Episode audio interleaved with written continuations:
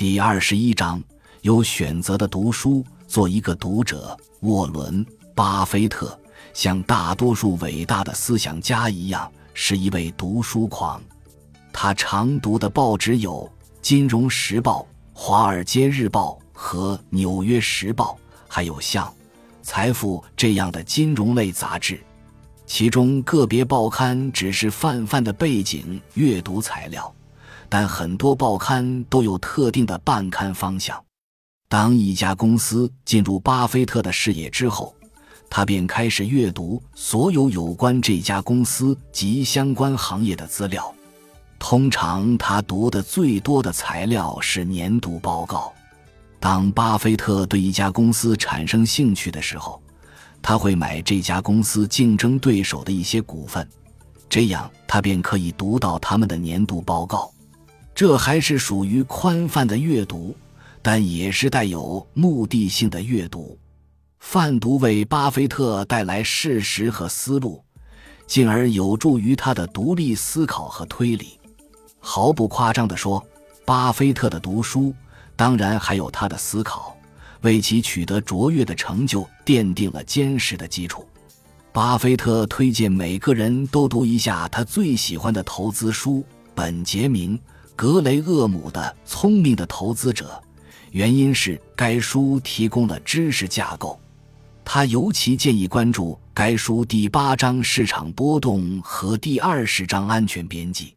菲利普·费雪 （Phil Fisher） 怎样选择成长股 （Common Stocks and Uncommon Profits） 也值得一读。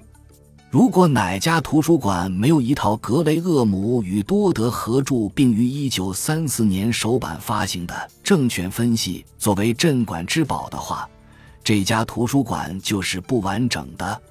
出于充分揭示的考虑，该书也是由麦克劳希尔出版社出版的。一个价值投资者应该多多阅读与沃伦·巴菲特和查理·芒格有关的书籍和文章。在 Berkshire Hathaway.com 网站上，你可以读到自1977年以来，巴菲特写给各位股东的每一封信和年度报告。对每一位潜在的投资者而言，他们绝对是信息和智慧的金矿，也是必读材料。首要原则是读书，读书，多读书。但第二条原则是有选择的阅读。到目前为止，你应该已经意识到一些类别的阅读材料对价值投资者是非常有用的，而其他材料则是毫无用处的。每天只有那么多时间，而且在你的眼睛感到疲劳之前，留给你的阅读时间更少。不要把那些有价值的时间浪费在钻研市场前景。预测和带有大量公式的理论上，通过一个例子，你能看得明白些。有一个令巴菲特颇为不屑的理论，叫有效市场理论 （EMT）。EMT 是经常被主流商学院的教授们挂在嘴边的理论。他主张市场是充分有效的。换句话说，每一股股票的定价精确反映了其价值。因为市场上的所有供求关系的演变，导致股价成为各方力量与智慧的完美结合点。如果这一理论是正确的，那么商业分析就成了浪费时间之举，因为你借助商业分析只会得出两种结果：要么以正确的估值（市场估值）而告终，要么很显然以其他错误的估值而终结。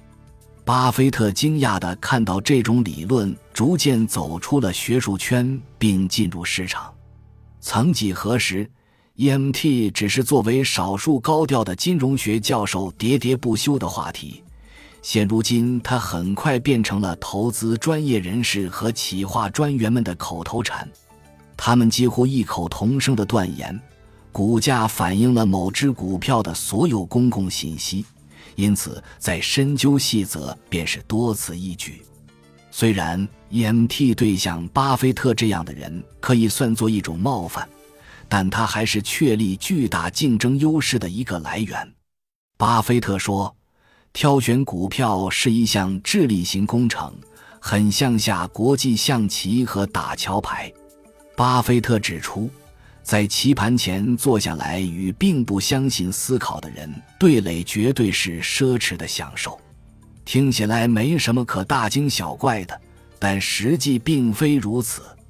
一九七三年，许多机构投资者对 EMT 深信不疑，因此几乎没有人会有兴趣买入正处在最低价位的华盛顿邮报公司股票。EMT 的拥趸们称，该公司的股票就该是这个价，不值得购买，而很早就把本杰明。格雷厄姆的训练铭记于心的巴菲特则果断买入，并很快证明 EMT 的拥趸们是错误的。回顾过去，市场估值与内在价值之间的鸿沟是容易看到的。在当时，华盛顿邮报公司的市场估值大约在一亿美元左右。巴菲特看到该公司的内在价值在四亿至五亿美元之间。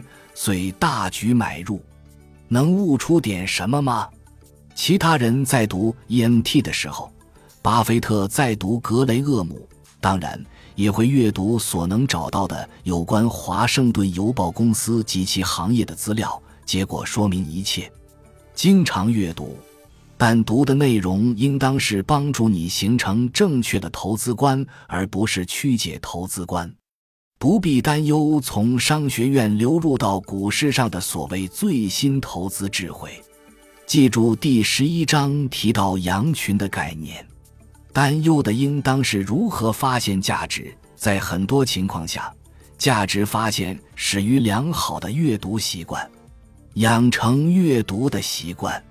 巴菲特和芒格都是狂热的阅读者，他们主要阅读图书、期刊、年度报告。十 K、十 Q 以及其他专业出版物，增加阅读量有助于培养你的思考能力。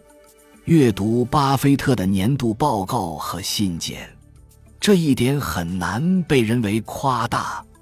这位公认的世界投资大师把他的见解贴在网上，供广大投资者学习参考。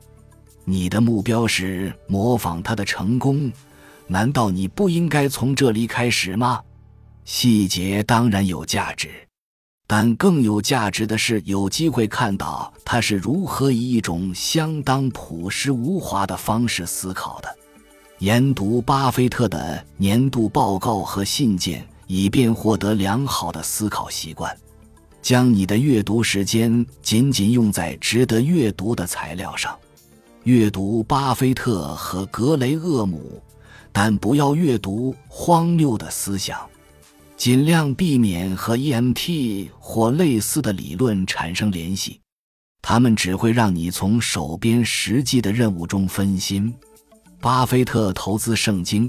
巴菲特认为，与其他行业不同的是，投资业存在知识积累问题，并等待那些愿意钻研的人前来挖掘。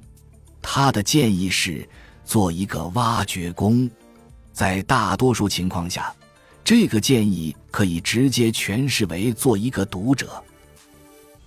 感谢您的收听，本集已经播讲完毕。喜欢请订阅专辑，关注主播主页，更多精彩内容等着你。